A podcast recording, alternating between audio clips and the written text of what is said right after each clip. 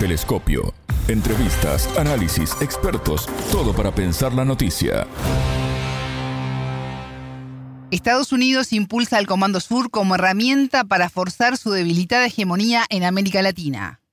Bienvenidos. Esto es Telescopio, un programa de Sputnik. Es un gusto recibirlos. Somos Alejandra Patrón y Martín González desde los estudios de Montevideo. Y junto al analista mexicano David Barrios, integrante del Observatorio Latinoamericano de Geopolítica, y el venezolano Franco Bielma, del Grupo de Investigación y Análisis del portal Misión Verdad, profundizaremos en este tema y en la creciente desdolarización de la región. En Telescopio te acercamos a los hechos más allá de las noticias.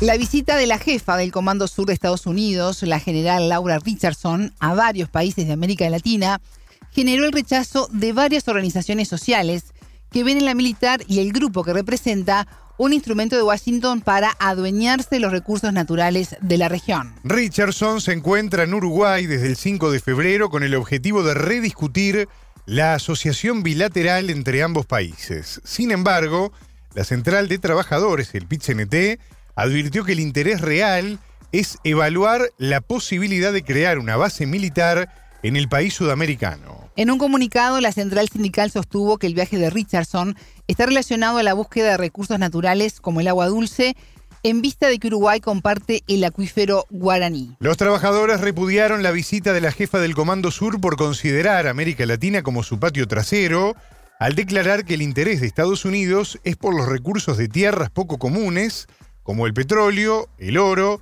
el cobre y el litio, además de poseer el 31% del agua dulce del mundo en esta región.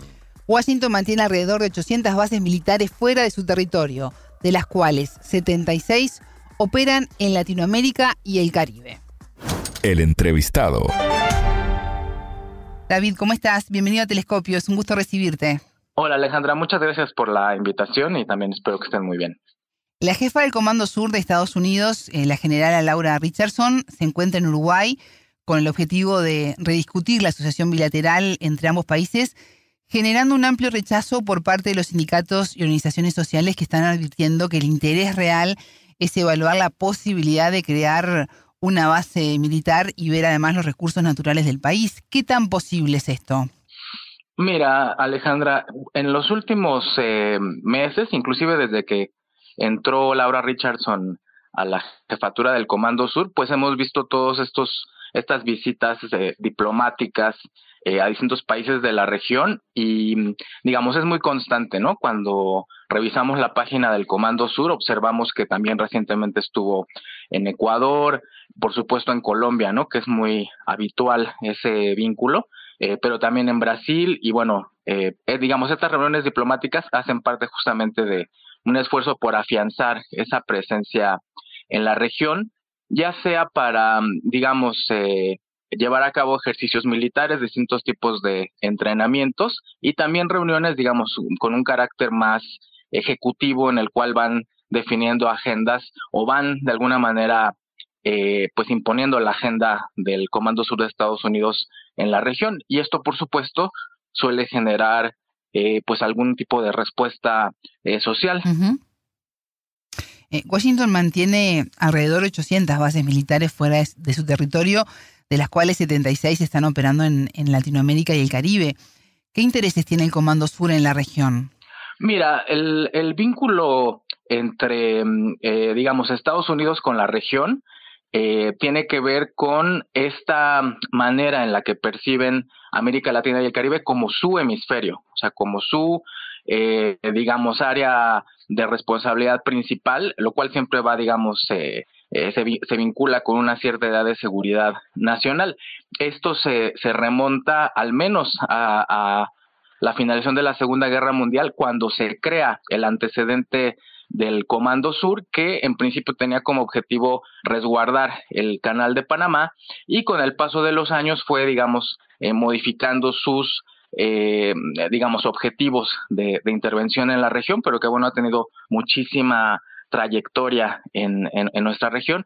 Y en la actualidad, eh, digamos, hay distintas amenazas que también se han ido redefiniendo. yo te mencionaría al menos dos que me parecen cruciales, tres, mejor dicho. Una, una, los gobiernos a los que incluso les atribuyen un carácter maligno, como pueden ser Cuba, Nicaragua, en ocasiones Bolivia, Venezuela, ¿no? otra es la de lo que le denominan las organizaciones de crimen transnacional, es decir, todo lo que está vinculado con los tráficos eh, ilícitos. Y eh, finalmente hay otro asunto que les preocupa muchísimo en la actualidad, de hecho es su mayor preocupación, que es el papel eh, pues cada vez más importante que tienen sobre todo China y después Rusia en la región en términos de pues, la inversión en infraestructura, eh, la participación a través de ciertos eh, órganos de, información y también en términos diplomáticos. Tampoco podemos olvidar que China eh, se ha posicionado como el principal inversionista en la región, cosa que les preocupa muchísimo a Estados Unidos. ¿Consideras que el Comando Sur es una herramienta utilizada por Estados Unidos para mantener de alguna manera su hegemonía en América Latina? Sí, por supuesto. ya decía que este papel se remonta hace muchas décadas.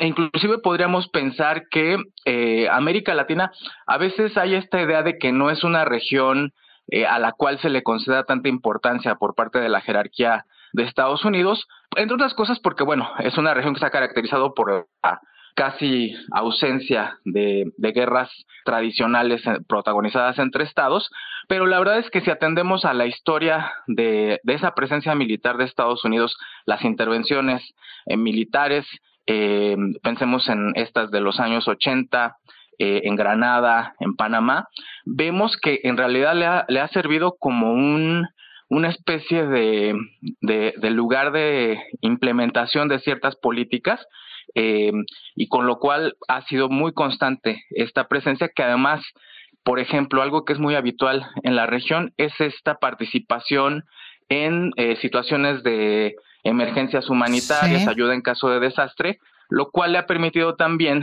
con mucha recurrencia, tener esta presencia en toda la región, eh, lo que ha sido especialmente claro en el caso del Caribe y algunos países de Centroamérica. Entonces, estos ejercicios, eh, entre comillas, de ayuda humanitaria, también les sirven como ensayos logísticos de grandes proporciones. Simplemente recordemos el sismo en Haití de 2010, que le permitió movilizar toda su capacidad eh, bélica, incluyendo, por supuesto, las fuerzas de tarea conjunta que tiene apostadas en varios lugares de la región, eh, el espacio aéreo también de los países del Caribe y bueno, esto ha sido algo, insisto, muy recurrente. Y nada más para finalizar con esto, señalar que cuando hemos revisado esta información del despliegue tanto en ejercicios militares como en estas eh, fuerzas, estas eh, apoyo en caso de, de, desastres, pues se trata de elementos militares que van y vienen entre sus incursiones en Oriente Próximo, en situaciones de guerra abierta, y esto que les permite la región, que es como estar ensayando permanentemente por ejemplo, en términos médicos, ¿no? Eh, tener como esta cartera abierta para estar presentes en la, en la región. Mencionabas eh, al comienzo de la entrevista el crimen transnacional, los gobiernos considerados malignos por Estados Unidos como Cuba y, Venezuela, entre otros. Laura Richardson ocupa su cargo desde marzo del año 2021. Es la primera mujer en acceder a esta posición de mando dentro del Comando Sur, lo que le ha permitido hacer historia. Eh, ¿Qué impronta le ha dado a, su jefatura y a sus objetivos? Bueno, yo creo que algo que fue muy notorio, eh, porque además fue una nota que se viralizó, fue esta mm, reunión ante un think tank de Estados Unidos en el cual básicamente señaló que la región era importante para Estados Unidos, no solo por la cercanía, por ser su hemisferio, entre comillas, sino también por, por las posibilidades de acceder a una serie de bienes naturales. Mencionaba en su momento, por supuesto, el petróleo, el agua, la comida y de manera muy puntual hizo alusión al litio, al triángulo de litio en Sudamérica. Y llamó mucho la atención que se refiriera a todo ese conjunto de bienes naturales como sus recursos, ¿no? Como sus bienes naturales, en un escenario además de disputa eh, con China y, Rusia, ¿no? Entonces, eso fue como la, eh, digamos, con lo que inauguró su, su gestión y bueno, pues fue algo que, que llamó mucho la atención y también por eso quedó esta impronta de esas declaraciones en relación a todo esto que tú me, eh, me preguntabas sobre este tipo de reuniones que está teniendo de manera constante en distintos países de la región. ¿Y cuál consideras que sea la agenda prioritaria del Comando Sur en América Latina en relación a esos bienes eh, naturales? Pues justamente, digamos, para como se percibe el escenario hacia los años futuros, las reservas de agua dulce son absolutamente clave. El litio, por el uso que tiene y además por, eh, digamos, las reservas que existen justamente en este triángulo eh, de litio en, Sudamérica, se vuelve crucial. Y la otra cosa que es muy importante y que no habíamos mencionado es, eh, así como cuando se inaugura el canal de Panamá, era muy importante eh, proteger, entre comillas, el área del, del canal, ahora el Pacífico se ha vuelto también muy importante justamente por esta disputa por la hegemonía que hay con estas otras grandes potencias como son Rusia y China. Entonces, digamos que lo, que observamos es ahora también la necesidad de guarecer eh, todo el, litoral del Pacífico y esto también pues se, relaciona con eh, estas reuniones con países pues como Ecuador, como Chile, eh, Colombia, ni se diga, que están intentando pues fortalecer esa posición en el Pacífico. Eh, hace unos meses, en octubre pasado, Laura Richardson presentó ante el Congreso de Estados Unidos eh, su plan para mantener la presencia militar de Washington en América Latina. Cuando uno profundiza en el documento se encuentra que el Comando Sur tiene como nuevo objetivo crear una matriz de opinión favorable. ¿A qué se debe esta decisión? ¿Están surgiendo resistencias a su avance en la región? Sí, digamos que en la medida en que han surgido otros esfuerzos de comunicación estatales como, como en el caso de, Venezuela, ¿no? Que quizás ha sido el más llamativo en la región, quiero decir, eh, surge la, esta necesidad de contrarrestar esa, esa, esas narrativas que van apareciendo y también algo que les ha resultado muy importante eh, contrarrestar pues es el papel que han adquirido las redes sociales no en esta esto que ha eh, posibilitado pues como tener otro tipo de informaciones que además también por cuestiones etarias pues la gente joven va digamos recurriendo más a estos otros medios de, de comunicación. Entonces sí es muy importante para Estados Unidos afianzar esa narrativa y como se desprende de este tipo de documentos como el que tú mencionabas, pues a veces se hacen términos eh, pues no solo dicotómicos, sino esto como endilgándole adjetivos a, a los gobiernos o inclusive a, ciertas eh, eh, resistencias sociales, ¿no? El cambio de administración David en la Casa Blanca entre Donald Trump y Joe Biden no supuso ninguna variación importante en la percepción de quienes considera como sus enemigos. En este caso, eh, China y Rusia, tú ya los, mencionabas. Eh, ¿Qué política despliega el Comando Sur para contrarrestar la influencia de, estos países en nuestra región? Pues hay, por supuesto, eh, digamos, como ciertas coyunturas, ¿no? En las cuales, digamos, se hacen ofrecimientos. Recuerdo ahora en alguno de los cambios de gobierno en, en Ecuador, justo cuando entró Lazo, eh, que Estados Unidos le ofrecía a Ecuador eh, pagar la deuda que tenía con China a cambio de pues ciertas prerrogativas eh, que podrían tener que ver incluso con las incursiones estas de, elementos militares o la relación de ejércitos militares o simplemente comprometer en cierto sentido su agenda con los intereses de Estados Unidos. Esto, digamos, sería como una primera dimensión y después también en términos eh, algo que en América Latina siempre resulta eh, pues muy conflictivo es cuando se llevan a cabo estos ejercicios y eso implica que ingresen efectivos armados a, a, los países de la región y sobre todo cuando son de operaciones especiales, cosa que también hemos visto incrementarse en los últimos años y lo cual supone pues, la posibilidad de desarrollar entrenamientos militares que por sus propias características pues eh, en parte tienen que ver con actividades eh, eh, subrepticias o, clandestinas. Y eso también es algo que ocurre en, mayor medida y que a veces está diluido en todos los otros tipos de ejercicios, o sea, también estos de asistencia humanitaria, inclusive estas seminarios o reuniones de carácter más ejecutivo en las cuales se fortalecen esas relaciones con los ejércitos y también en ocasiones con las policías eh, de nuestros países. Nombrabas a, Ecuador, un país que está pasando un momento muy difícil en, materia de seguridad. ¿Cómo ves la relación que, que, existe actualmente con el nuevo presidente, además Daniel Novoa, entre, entre Quito y Washington? Pues recién eh, tuvieron justamente eh, reuniones de, alto nivel, ¿no? Con, con, este presidente eh, que recién ingresa y que en efecto, pues ha, digamos, reproducido una cierta política que por lo demás ha, ha, mostrado ser incluso exitosa en términos de la, justamente de las narrativas, estas políticas de mano dura, de, de combate a, las pandillas o al, crimen organizado.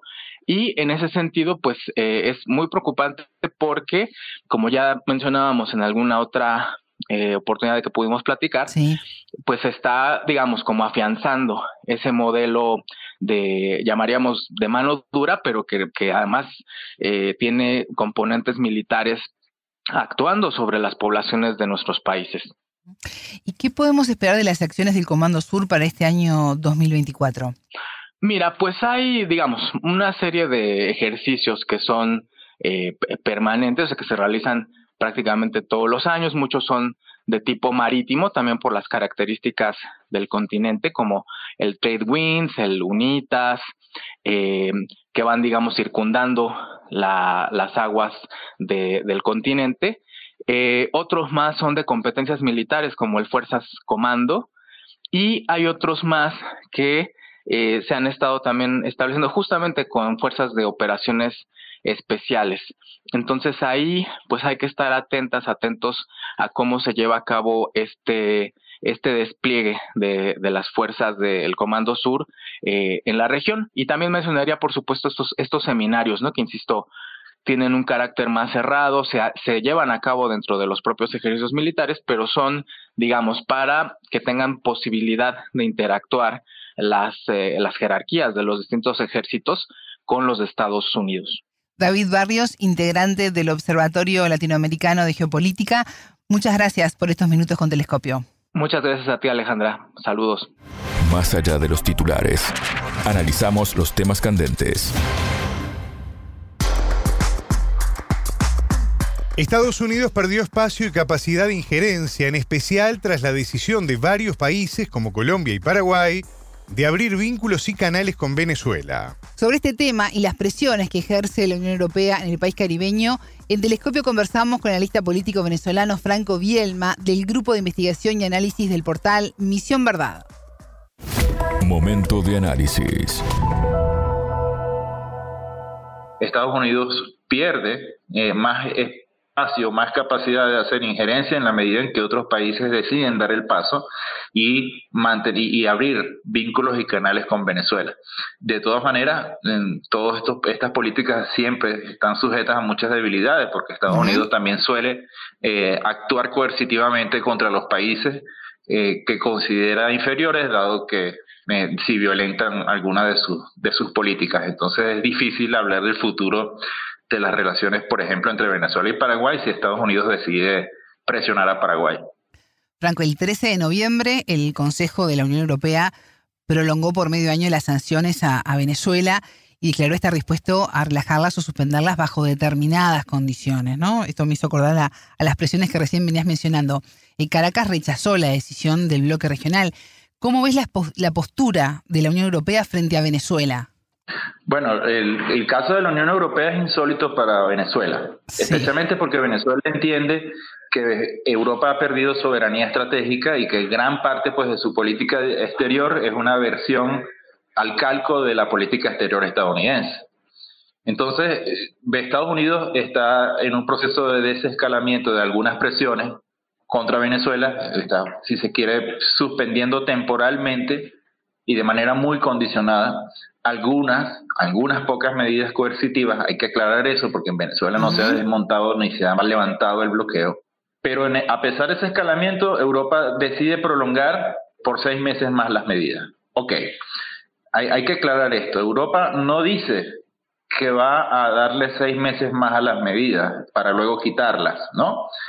Ellos en, teoría podrían renovar sus paquetes de sanciones de medidas coercitivas durante un año y lo han hecho por seis meses. A simple vista podría decirse pues que ellos también estarían desescalando, pero en realidad no, en realidad le dan seis meses de vida a unas medidas que eh, no tienen asidero justo ahora que Estados Unidos está desescalando medidas contra Venezuela. Entonces, esto es completamente absurdo. Absurdo porque deteriora incluso el marco de relaciones que tienen algunas empresas europeas que están solicitando licencias, es decir, permiso del gobierno estadounidense para poder negociar con Venezuela y para poder invertir en algunas materias como el gas, por ejemplo, que lo, que lo necesitan bastante. Entonces, de alguna manera Europa sigue dándose disparos al pie y de alguna manera sigue torpedeando el marco de posibles relaciones ventajosas que podrían tener con Venezuela. Entonces, por, eso esto es absurdo para los venezolanos. Es absurdo porque Venezuela ha tenido una respuesta y una de las respuestas ha sido de que no habrá misión de observación electoral europea en Venezuela mientras ellos mantengan las medidas coercitivas contra nuestro país, contra la dirigencia venezolana, contra las instituciones venezolanas. Y esto es evidente, Venezuela, si Europa tiene una política exterior contradictoria, Venezuela no se va a dejar arrastrar por las contradicciones. Si ellos quieren, tal como lo han venido negociando en las últimas semanas, una misión de observación electoral en Venezuela, no pueden eh, hacerlo si mantienen medidas coercitivas contra el país. Y esto es una, eh, este, esto, ha sido pues una declaración eh, meridiana, exacta para el momento y, con mucha congruencia. ¿Por qué? Porque esas medidas coercitivas son aplicadas a favor de uno de los bandos electorales en el país, son aplicadas a favor, juegan a favor también de la oposición en Venezuela. Asfixiar al país contribuye a generar un ambiente electoral adverso al chavismo y en consecuencia, si una de las partes extranjeras presiona contra una de las partes en Venezuela, esa institución, en este caso la Unión Europea, no está facultada para ser asumida como un, ah, como un observador creíble e imparcial en unas elecciones en Venezuela. Entonces, en consecuencia, si ellos no desmantelan sus medidas contra Venezuela, no podrán venir a observar elecciones y allá, allá ellos con respecto a lo que quieran decir sobre la democracia en Venezuela. El fortalecimiento de los BRICS y el crecimiento de la desdolarización en la región son temas que preocupan a Washington. El grupo de las cinco economías emergentes, integrado por Brasil, Rusia, China, India y Sudáfrica, representan el 25,7% del PBI mundial, el 16,1% de las exportaciones y el 14,9% de las importaciones del mundo.